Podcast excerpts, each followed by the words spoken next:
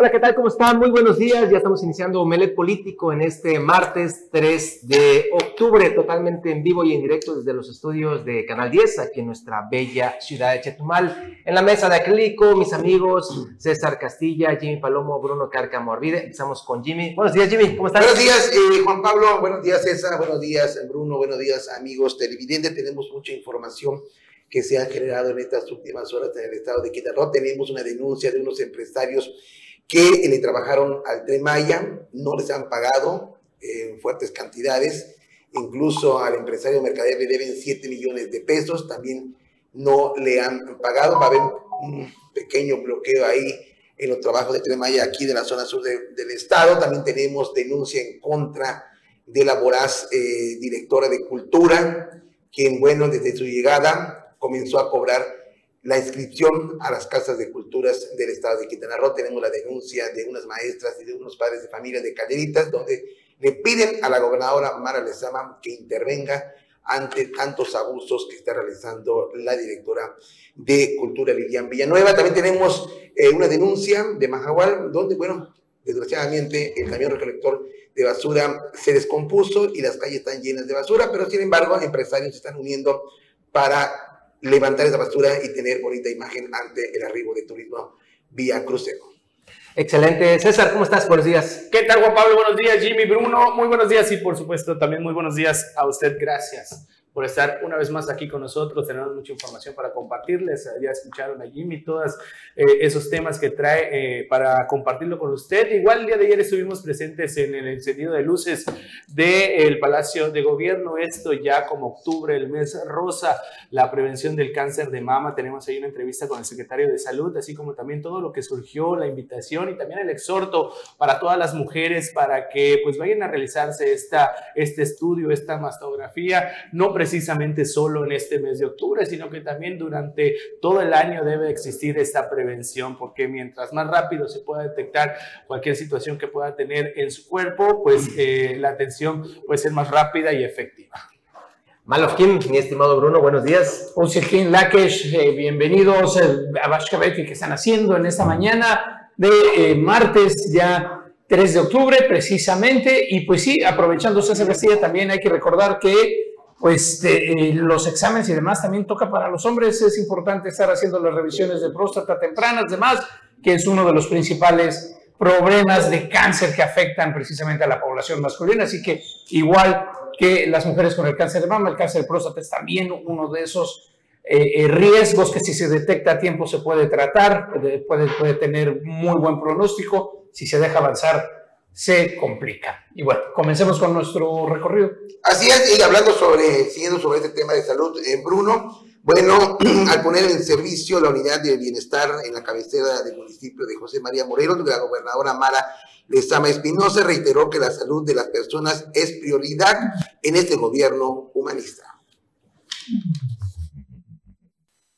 Al poner en servicio la unidad del bienestar en la cabecera municipal de José María Morelos, la gobernadora Mara Lezama Espinosa reiteró que la salud de las personas es prioridad en este gobierno humanista, incluyente y progresista, principalmente de aquellas que por años habían carecido de acceso a la seguridad social. Durante la ceremonia de apertura en la calle Cobá entre Ixcabil y Vicente Guerrero, y tras recorrer las instalaciones, Mara Lezama recordó que estas unidades, que se complementan con el de las caravanas del bienestar, hacen justicia social a los que menos tienen, los que viven en comunidades unidades apartadas. Ante la presencia de beneficiarios, la gobernadora de Quintana Roo les informó que a partir de ahora recibirán de forma gratuita la atención médica que requieren y las medicinas que le receten los médicos cerca de casa para que no tengan que trasladarse a otra localidad. De esto se trata esta nueva forma de gobernar, precisó. Este beneficio se lleva a cabo gracias al nuevo acuerdo por el bienestar y desarrollo de Quintana Roo, para que todas y todos se integren al desarrollo, a la prosperidad compartida, sin que nadie se quede atrás ni se quede afuera, explicó la primera mujer gobernadora de Quintana Roo. Añadió que las unidades del bienestar se está regresando al pueblo el dinero del pueblo, combatiendo la corrupción y haciendo buen uso de los recursos que antes se quedaban en los bolsillos de algunos cuantos, que debieron invertirse en salud, educación, calles, iluminación, pero se lo llevaron y amasaron fortunas. Finalizó. Para Notivisión, Leonardo Hernández. Ahí está parte de esta gira que tuvo la gobernadora el día de ayer por la zona de Felipe Carrillo Puerto y también en José María Morelos. Vamos a irnos hasta el municipio de Tulum, donde justamente la langosta al coco ya se ha catalogado como un platillo típico eh, de Tulum y esto pues bueno tiene los estándares internacionales. Aquí tenemos los detalles. La quincuagésima sesión ordinaria de Cabildo del Ayuntamiento de Tulum, que preside Diego Castellón Trejo, aprobó por decisión de mayoría la exención del pago de impuesto predial y recargos a la Universidad Tecnológica de la Riviera Maya y validó el acuerdo mediante el cual se declara el platillo Langosta al Coco como platillo típico de Punta Allen, ganador del Festival de la Langosta 2023. Este lunes, durante la sesión ordinaria, las y los regidores encabezados por el alcalde Diego Castañón primero aprobaron la exención del pago del impuesto predial y recargos a la Universidad Tecnológica de la Riviera Maya y se designó al tesorero municipal Vicente Aldape Moncada para los trámites conducentes. En la misma sesión, el edil propuso declarar el platillo langosta al coco como el plato típico de Punta Allen, siendo aprobado por el cuerpo edilicio. Lo anterior permitirá otorgar reconocimiento a Rocío Aleli Maitús como ganadora del concurso gastronómico dentro del Festival de la Langosta 2023, llevado a cabo el pasado 5 y 6 de agosto del presente año. El municipio de Tulum considera de vital importancia que las comunidades desarrollen habilidades de liderazgo, de organización, de trabajo en equipo, que permite un desarrollo comunitario sin dejar de lado el valor y respeto de las tradiciones y las costumbres. Por ello, se promueven acciones y eventos que incentivan estos aspectos, se leyó en los acuerdos aprobados durante la sesión a fin de enaltecer y reconocer al noveno municipio por su impresionante gastronomía. Para Notivisión, Leonardo Hernández. Y ahora nos vamos hasta Solidaridad, donde ahí la presidenta municipal Lili Campos Miranda pues ha eh, impulsado lo que son los valores cívicos entre los estudiantes. Gracias, Presidenta Lili Campos, por formar parte del proceso educativo de los jóvenes y estudiantes de nuestro municipio de Solidaridad, expresó Catalina Martínez Tolentino, directora de la Secundaria General número 26 Edmundo Villalba Rodríguez, durante un acto cívico realizado de acuerdo con el programa de acompañamiento de escuelas que realiza la Dirección de Educación, Desarrollo Humano y Bibliotecas Públicas. Al dirigirse a los estudiantes, la presidenta municipal destacó que estos actos cívicos escolares son de gran importancia, pues permiten reforzar los valores, el amor a la paz, y los principios que rigen nuestra sociedad. Todos tienen la oportunidad de ser lo que quieran. Tal vez de aquí salga algún presidente municipal o diputado. Por eso es importante seguir abriéndoles el camino. Por eso hoy nos toca luchar por ustedes, comentó. La edil solidariense entregó reconocimientos a los estudiantes de excelencia académica, así como a docentes por su desempeño laboral. Asimismo, entregó pintura y herramientas de trabajo en respuesta a una petición de los jóvenes para embellecer sus espacios escolares. Por su parte, la directora del plantel solicitó la construcción de un domo para que los estudiantes puedan realizar sus actividades deportivas protegidos de las inclemencias del tiempo. Para Notivisión, Leonardo Hernández. Y en Isla Mujeres eh, se hizo, eh, Atenea eh, Alcalde hace precisamente el encendido de eh, la iluminación, el alumbrado con motivo del mes rosa de octubre, esto para hacer conciencia de la prevención de cáncer. En el marco del inicio del mes rosa, el gobierno municipal que preside Atenea Gómez Ricalde y el sistema DIF Isla Mujeres encabezado por Minelli Ricalde realizaron el encendido de luces rosa en la explanada municipal de la ínsula con la finalidad de sensibilizar y concientizar a las mujeres sobre la prevención y detección oportuna del cáncer de mama a través de la campaña Cuidándote con el corazón. La alcaldesa Atenea Gómez Ricalde invitó a las mujeres entre 40 y 69 años de edad a registrarse para recibir estudios de mastografía totalmente gratuitos. De igual forma explicó que se llevarán a cabo actividades como la carrera rosa, caminata rosa, conferencias, pláticas, actividades deportivas, el buzón rosa, entre otras, todas enfocadas a fortalecer la salud de las mujeres isleñas y promover la detección oportuna, la cual puede marcar la diferencia. El público presente pudo sensibilizarse respecto a esta enfermedad con voz de una sobreviviente de la batalla contra el cáncer de mama, quien compartió su experiencia e instó a todas las mujeres a practicar la cultura de la prevención. Se estima que una de cada 12 mujeres padecerá cáncer de mama en algún momento de su vida, y de ahí la importancia de la detección temprana y tratamiento oportuno, además de promover un estilo de vida saludable. Para Notivisión, Leonardo Hernández. Y ahora vámonos hasta el municipio de Solidaridad en la lucha contra el cáncer de mama. No están solas como gobierno, vamos a contar con un mastógrafo para la detección oportuna. Esto lo dio a conocer la presidenta municipal, Lili Campos, antes del encendido de luces rosas el día de ayer en el Palacio del Centro de la ciudad.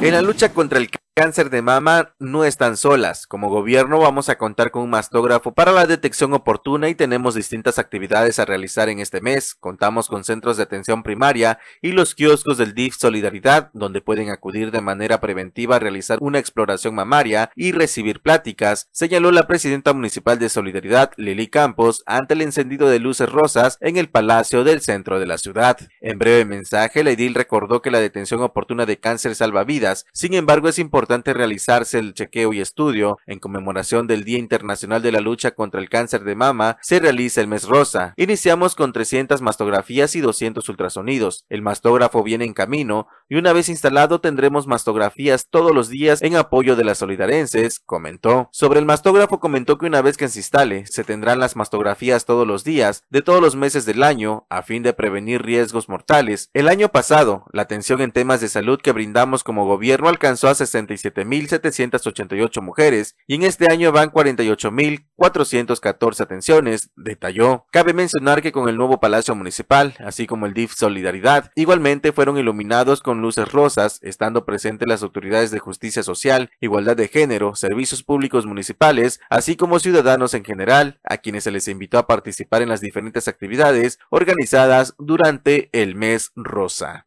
Para Notivisión, Leonardo Hernández.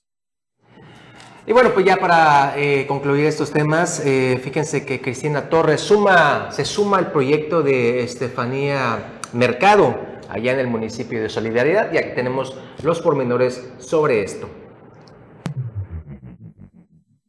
Con el objetivo de construir un solidaridad donde se privilegie el bienestar del pueblo por encima de cualquier interés particular y los recursos se inviertan en hacer realidad la justicia social para todos, la secretaria de gobierno Cristina Torres Gómez suma esfuerzos en el proyecto de la diputada local Estefanía Mercado. En este proyecto para que en solidaridad estemos mejor, las mujeres, hombres, jóvenes y la niñez, para construir un gobierno cercano a la gente, para que la transformación permita cerrar las brechas de desigualdad, cabemos todos y Cristina Torres, con su experiencia como expresidente municipal es un activo muy valioso para alcanzar estos objetivos, señaló la diputada Estefanía Mercado. La presidenta de la Comisión de Planeación y Desarrollo Económico de la decimoséptima legislatura se reunió con la secretaria de Gobierno Cristina Torres Gómez, con quien coincidió unir esfuerzos para construir un municipio cercano a la gente, con prosperidad compartida, con resultados de un gobierno y de legisladores y legisladoras emanadas de la 4T. Cristina Torres es mi amiga y desde su posición como secretaria de Gobierno de Quintana Roo y la mía como diputada en el Congreso del Estado, estamos haciendo un equipo para enfrentar los retos de nuestro municipio y trabajar en, beneficio de los solidarenses, señaló Estefanía Mercado. Puntualizó que la participación de las mujeres es fundamental para transformar solidaridad y siguiendo el ejemplo de la gobernadora Mara Lezama del trabajo en equipo y en territorio, con la suma de ideas y proyectos de transformación será realidad en todos los rincones de Quintana Roo, incluyendo solidaridad.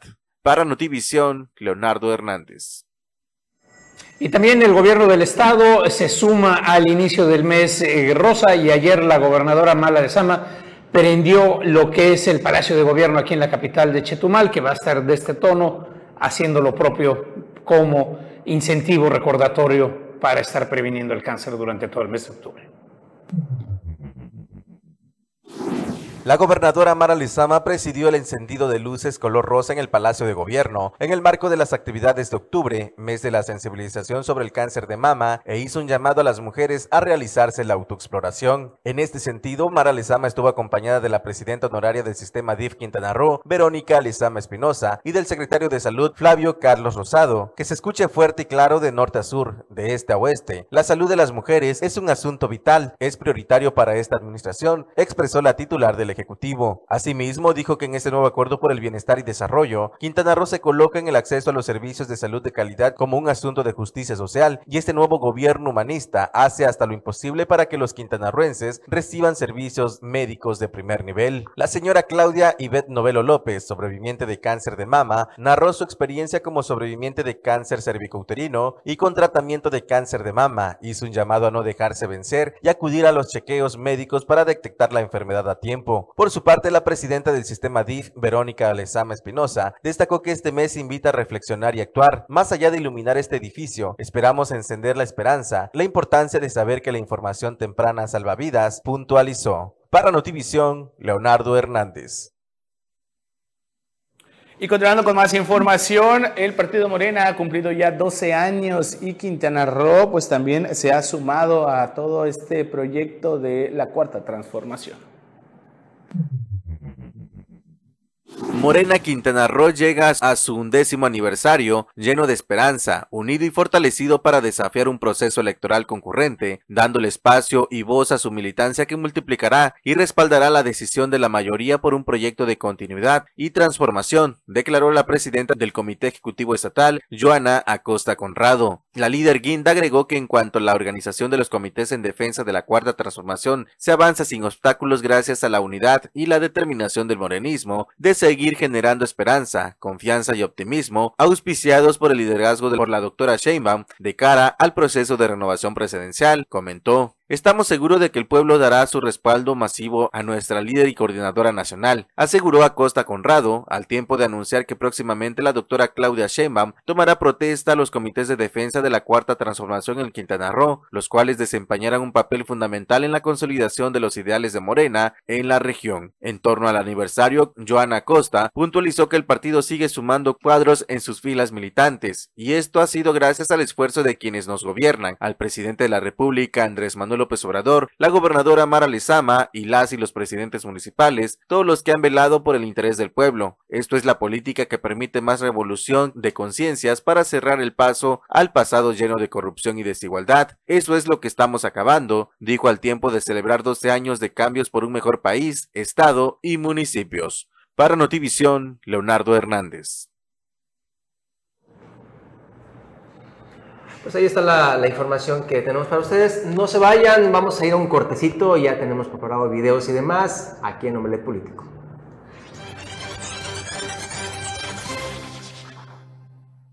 Bueno, gracias por continuar en Omelet Político. Ya se integra a la mesa de crítico Carlos Pérez. Habla, buenos días. Hola, ¿qué tal? Muy buenos días. Qué gusto saludarlos este martes 3 de octubre. ¡Wow! Recia el ambiente político súper emocionante y pues ahora sí que las pasiones se desbordan. Pero mientras tanto hay denuncias que tenemos de la gente de Mahahual, de la gente de Catalita, siempre Palomo. Así es, eh, Carlos, vamos primero a comenzar con eh, esta denuncia, esta demanda. Eh, bueno, empresarios del sur del estado de Quintana Roo, quienes están trabajando al tren Maya, bueno, pues están denunciando de que la empresa Massa que eh, está a cargo de Eric Estrada. Esta empresa fue contratada por la Sedena. Les debe eh, varios millones de pesos a empresarios. Este es uno de ellos. Este es un recibo de 44 mil pesos. Hay otro de, de, de 70 mil pesos que le dijeron, ¿saben qué? Es tu recibo, anda a cobrarlo. Van a las oficinas que están en Shulhan, donde únicamente hay una persona de la tercera edad y una contadora y únicamente es a través de llamadas telefónicas. Quieres ingresar a estas oficinas, no te dejan porque está custodiado por elementos del ejército mexicano, te dicen que a qué vas, vengo a cobrar, bueno, es a través de llamadas telefónicas, la, la realizan y nadie le contesta el teléfono a estos empresarios.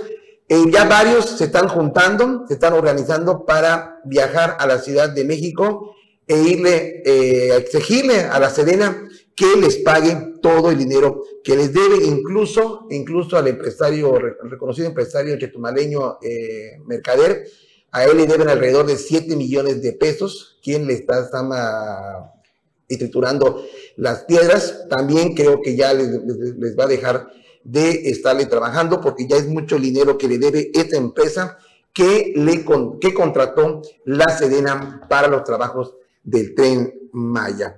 Esa es una de las problemáticas que se está viviendo en la zona sur del estado. Y otra, bueno, pues es con eh, la secretaria de eh, Cultura, Lilian eh, Villanueva. Bueno, pues maestras y padres de familia de Calderitas, pues le piden a la gobernadora Mara Lezama que intervenga ante la voraz, eh, eh, ante esta voraz Castillo y León, denominada a la secretaria de Cultura Lilian Villanueva, quien desde su ingreso pues comenzó a cobrar 200 pesos a los pequeños que quieran eh, ir a las casas de las culturas.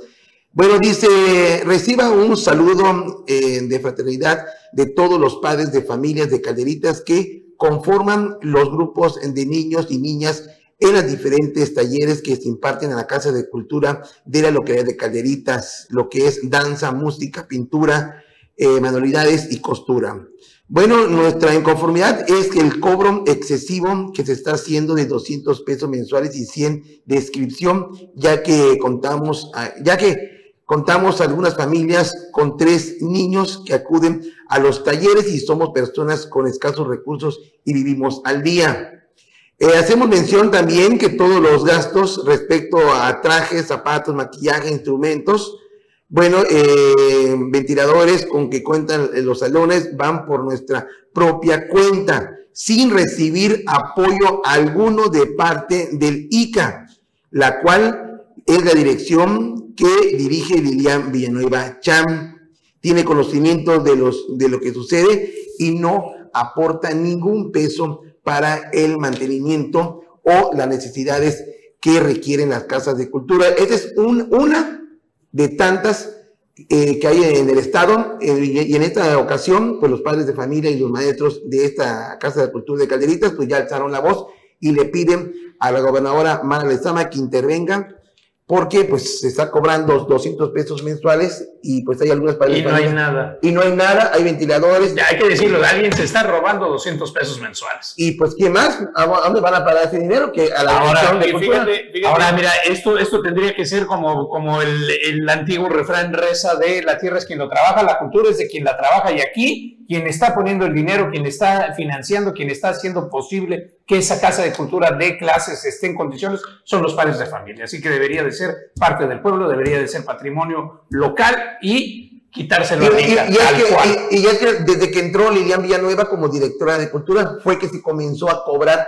estos 200 pesos, porque no se cobraban. Y fíjate, Jimmy, el día de hoy, por cierto, ya que tocas ese tema, el día de hoy eh, se va eh, pues llevar lo que es un exhorto y una iniciativa al Congreso del Estado para, pues, eh, de cierta forma, voy a decirlo de manera coloquial, pues jalarle las orejas allá al Instituto de, de, la Cultura y las Artes de, de Quintana Correr a la directora lo que debería de hacer. El abandono en el que se encuentran, pues, todos los monumentos históricos de, de Chetumal, precisamente, esto a través de la regidora Lidia Rojas Fabro, porque eh, hace unos días eh, pues fue lo que es el aniversario de 68 eh, aniversario de, la llegada del huracán Janet aquí a, Quintana Roo y la fuente del renacimiento está pues apagada, completamente descuidada. Y así como eso también estos cobros que bien comentas Jimmy, es algo que pues asegura a la regidora que no se, debería, no se debería de hacer ya que pues hay un presupuesto destinado para ello. Y obviamente pues está lesionado directamente la economía de las familias. Y esto de nueva cuenta,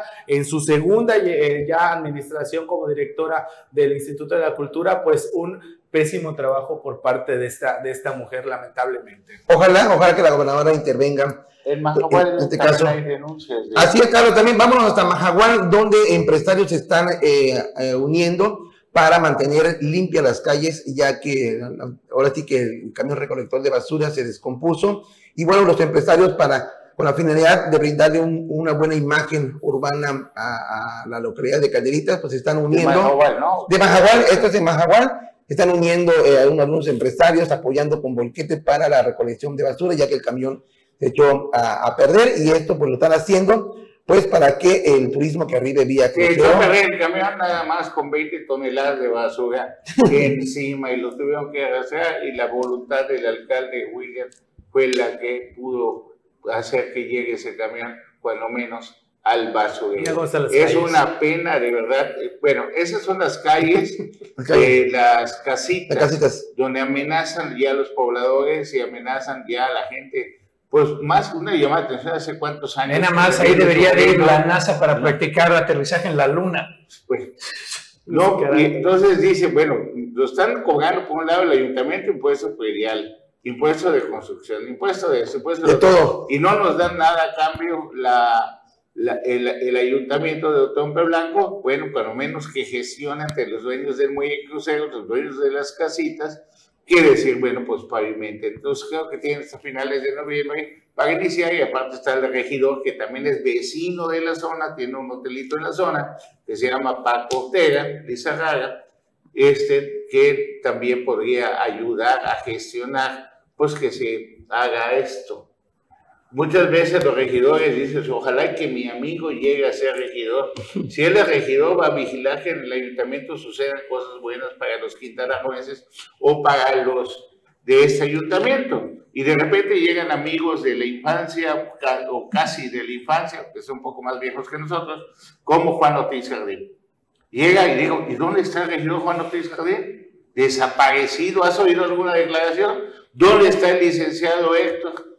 Desaparecido. Y llega el momento en que los regidores, que deben ser el contrapeso para hacer las gestiones para el beneficio de la zona sur o de Otompe Blanco, desaparecen los regidores, los borran del mapa. No queremos que se agarren a, a golpes o algo así, simplemente que opinen. Y si nos quejamos de los diputados, que cómo se atreven a reelegirse, a quedarse reelegirse, no han hecho absolutamente nada más que obedecer al mando en turno, pues los regidores están de peor todavía.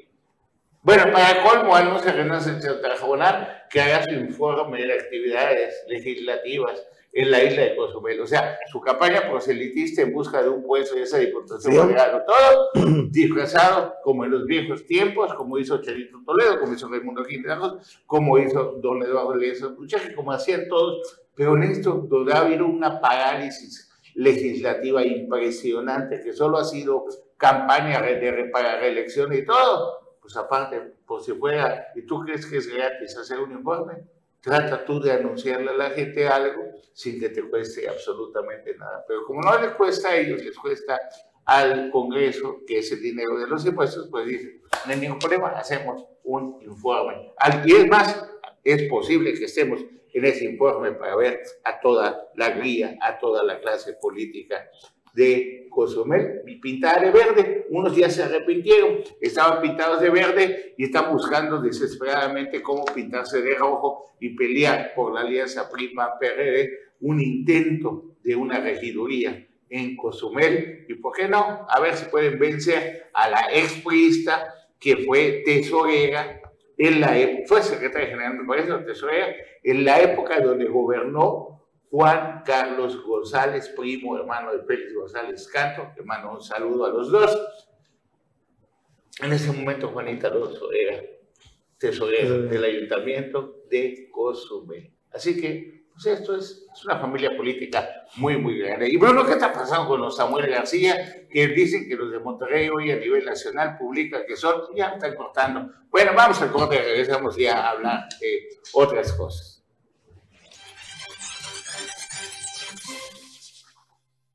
Gracias por continuar con nosotros aquí en Omelet Político. Bueno, bueno, este, Cárcamo Arvide, Juan Pablo Hernández, Jimmy Palomo, un servidor.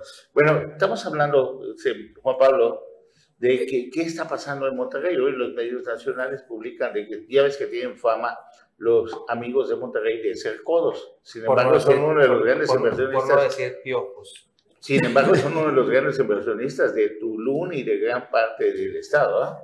Sí, O sea, el, dinero de, de la- los empresarios. De Hay que ver, hay que ver cómo se escucha el acento regio en Chetumal, en las escuelas privadas, en los restaurantes, Pues demás. benditos a Dios, qué bueno que vengan los marcianos, que vengan todos a invertir con tal de que Se genere, exacto. ¿Sí? Ah, Vemos- Ayer dijiste, Carlos, un tema eh, sobre el aeropuerto internacional de Tulum o el de Felipe Carrillo Puerto. Fíjate, hoy está publicando algunos medios nacionales la declaración que hace el, el presidente del país. Creo que te dio eh, en Omelet Político y dijo, ah, está bueno el tema para manejar. el mi abuelo.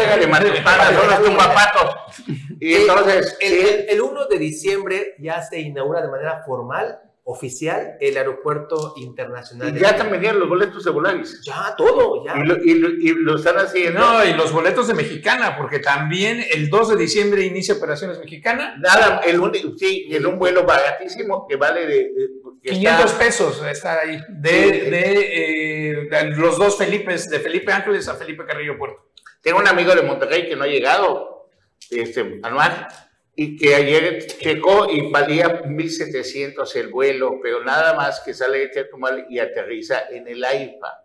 Entonces, son los 1.700 pesos más los 1.100 pesos de taxi de ida y vuelta, sí, 1.100 de ida, 1.100 de vuelta, a que te lleven a la Ciudad de México de ese aeropuerto.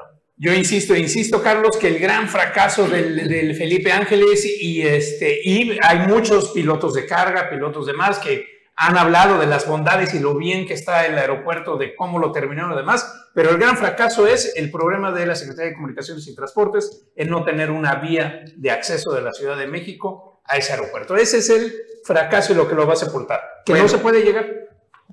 Vamos a esperar que, que mejore que hagan un tercer piso para que ya se hicieron el segundo o en la primera temporada del segundo. Bueno, y en el tema de, de, de Monterrey, pues don Samuel García ya empezó a estar promoviendo su imagen para ser candidato a la presidencia de la República.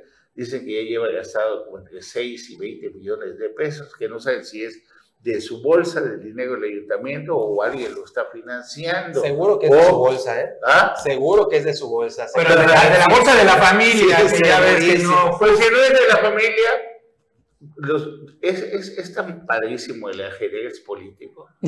es, que es tan padre que, el, que el- los que manejan el dinero de todo un país se pueden dar el lujo de decir, vamos a invertir, vamos a ayudar hasta los pobres de la oposición. Vamos a invertirles para que este crezca, para que este se debilita. Si este crece, políticamente hablando, le va a quitar votos al otro. Y nosotros, con nuestro voto duro de 30 millones, cuando menos, de, de- de- de votantes, pues no, nadie va a poder atravesarse nuestros caminos. ¿Qué les vamos a ofrecer? Bueno, el pastel se divide aquí. Esa es la parte más deliciosa, la que tiene, por decir algo, el pastel de tres leches. Este tiene la parte, ya, bueno, hazte cuenta que es como una pizza, que nadie quiere las orillas porque pues ya no tienen queso, ya no tienen salami, pues, hablando por decir. Entonces, primero se dividen el centro de la pizza, donde está el queso, donde está el salami y todo. Y las orillitas que quedan, que no quiere nadie, pues esas vamos a repartirlas. ¿Qué, qué son? Una que otra presidencia municipal, una que otra diputación. Ah, bueno, necesitamos hacer un equilibrio para disfrazarnos de democracia. Vamos a ver que el número uno sea por otro partido, diputado federal.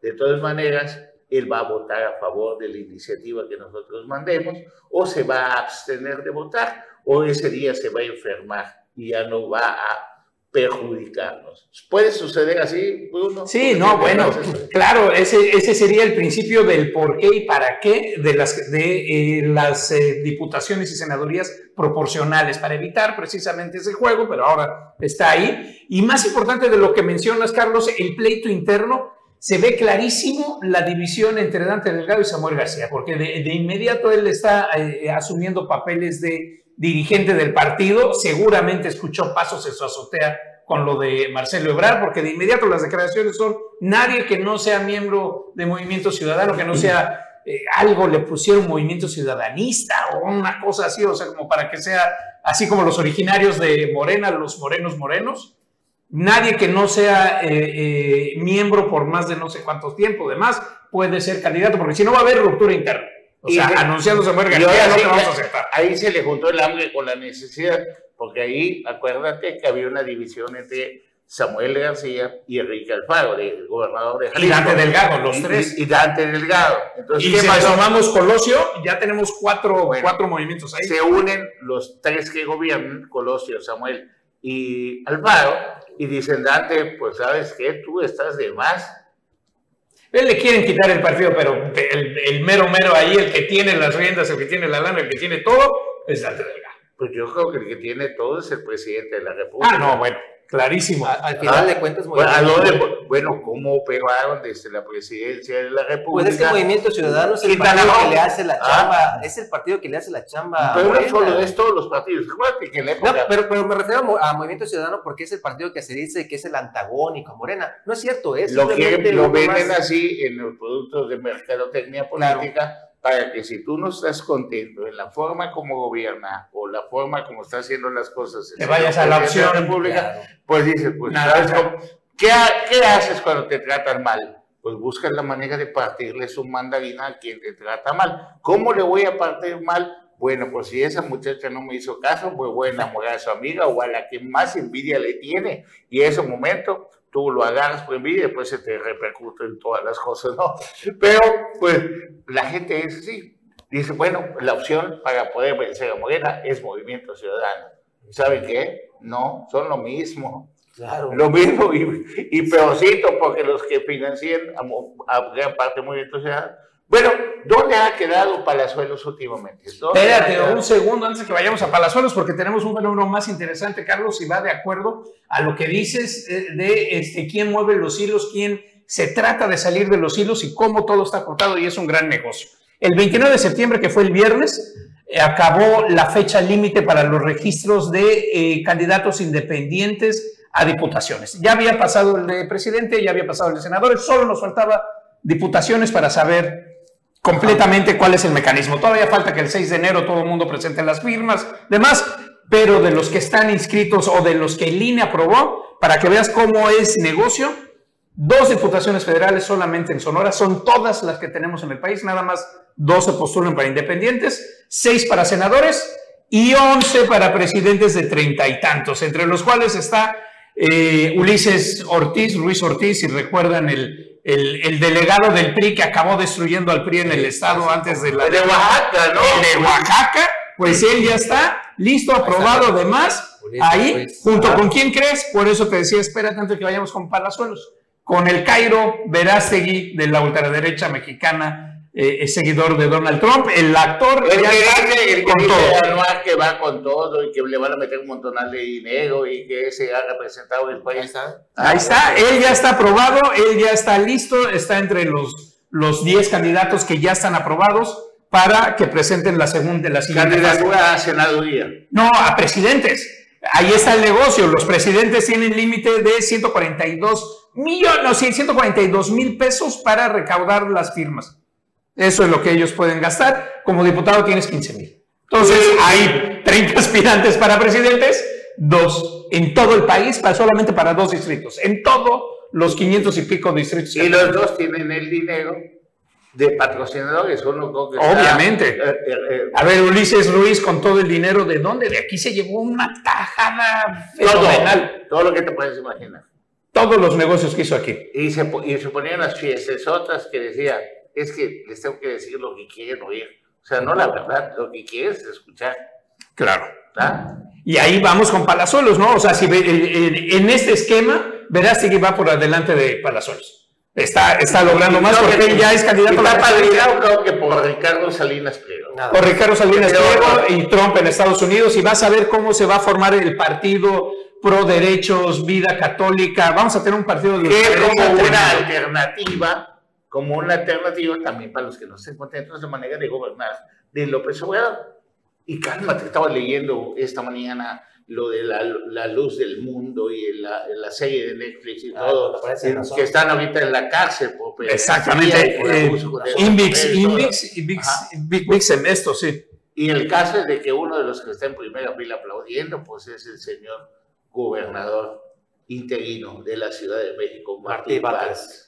Y otro también que aparece por allá, había otro que es el exdiputado Sergio Meyer. Meyer también está metido ahí. Entonces, qué chulada de país. Juanita Alonso fue tesorera en la época de Juan Carlos González, en la época de Freddy Marufo en Cozumel, 100% aliada al PRI. Y si a Juan Carlos fue apoyado al 100% por Félix González Canto, que también fue apadrinado, porque en su momento no solo don Así Joaquín, sino también don Adolfo García, paz descanse, los dos, pues hoy Juanita Alonso, pues dice, pues a que dejarle esto a los verdes que van a hacer pedacitos Cozumel, pues mejor, pues no son tan malos aquellos que fueron mis patrones o mis jefes cuando fui tesorero.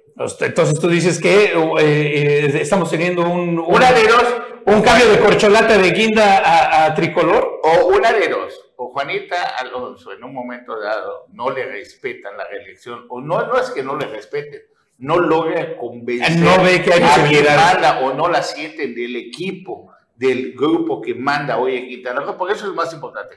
Aquí no es que tú seas más popular, que tengas... Que seas bueno, tu No, calidad. no, no, que seas fiel, que seas leal y que no traiciones. ¿Te acuerdas la caricatura del, del- del perrito que le decía, oye Spike, pero podemos hacer esto, ¿verdad Spike? Tú eres muy bueno, tú eres muy bueno. Bueno, si tú eres Spike, digo, si, en el sentido figurado, si tú eres obediente, fiel, leal, tienes permiso para hacer lo que tú quieras. Nada más que el hueso más grande, el, ahora sí que el fémur con todo y carnita y todo, ese me lo llevo yo. Así que se pone interesante porque bien los priistas poderosos de Cozumel pudieran ayudar a la reelección de Juanita en contra de Renan Sánchez Tajonar, o que sea verdad que Juan Carlos González, primo hermano de Félix González tiene muchísimo más carisma que Pedro Joaquín de Huil. Sí, definitivo. Y Pedro Joaquín de Huil, la bronca no es que sea tan malo, sino que es mamón. Bueno, vamos a corte, regresamos.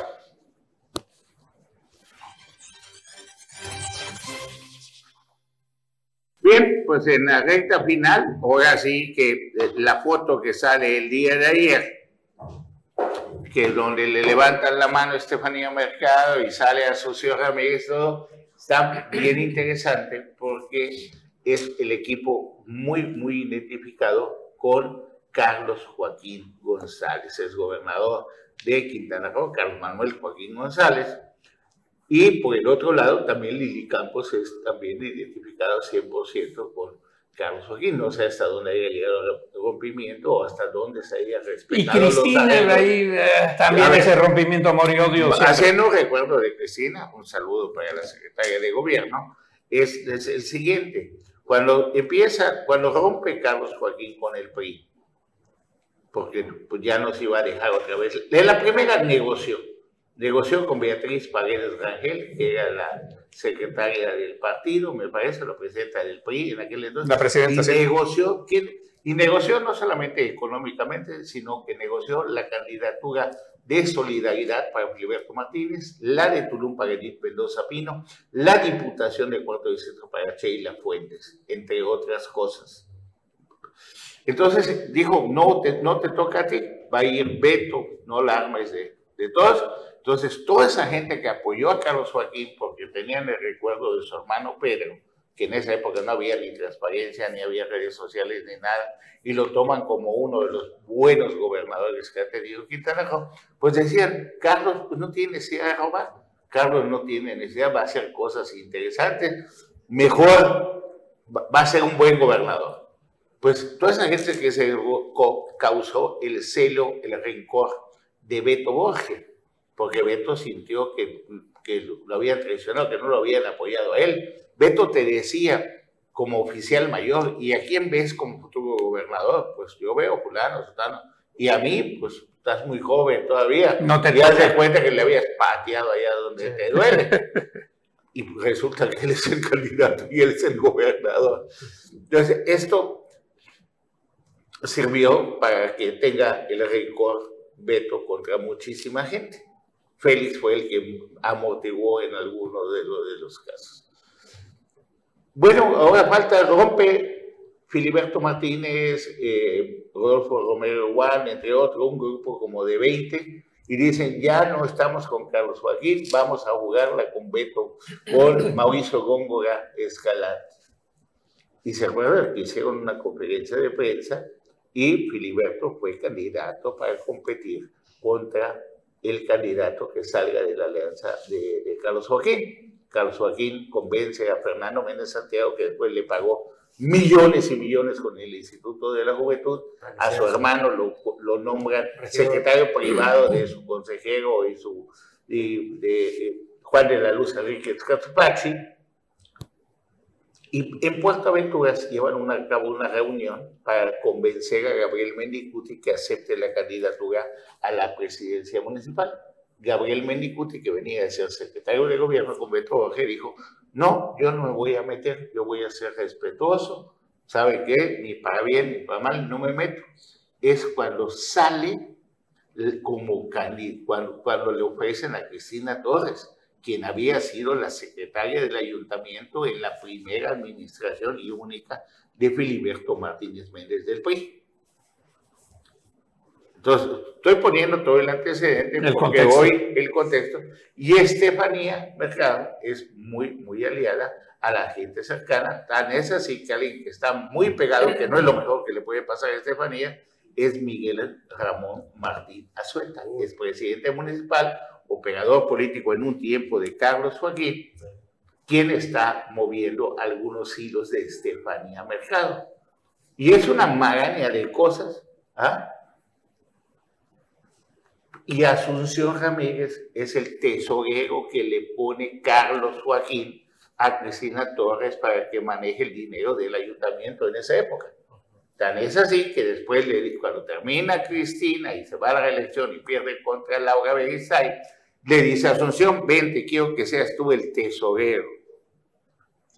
Y, y, se vuelve Asunción el tesorero del Estado. Empieza a mover a Asunción se empieza a reunir con grupos de, poder eh, estas semanas previas en solidaridad hasta que llegue el momento en que empiezan a, bueno, Cristina sola como Morena, Morena no ha levantado, el apellido Morena sí, pero no hay ni un candidato. En solidaridad. Que tenga fuerza, Orlando Muñoz, que, que Arturo Castro Duarte, etcétera, no, ninguno ha crecido.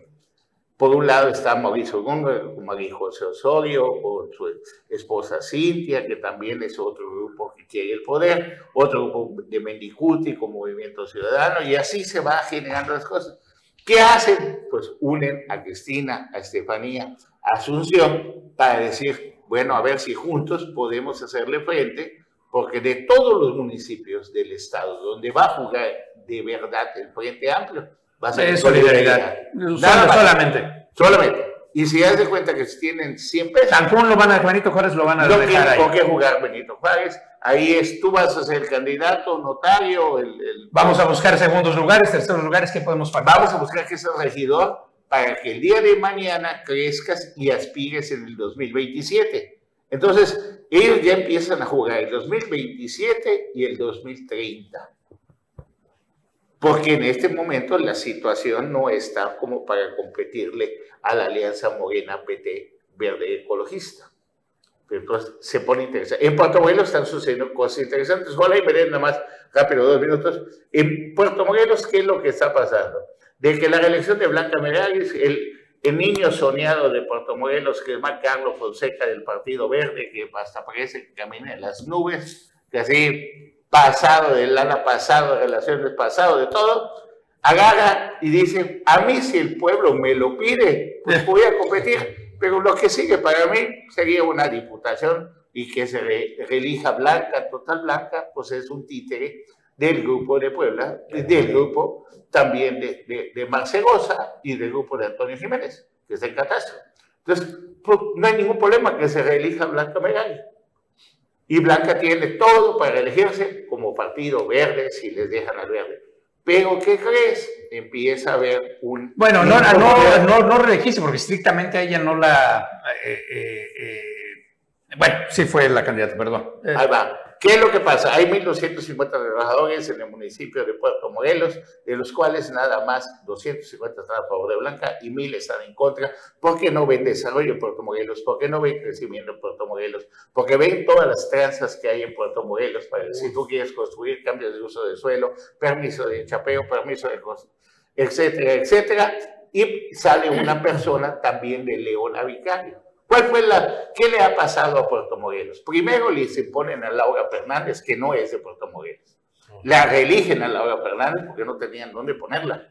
Y meten a Laura Fernández, se lleva la quinta y los mangos que le alcanza hasta para Los contratos multimillonarios para el esposo y, para todos. Le alcanza para comprar la candidatura plurinominal a la senaduría, porque esas también están en venta.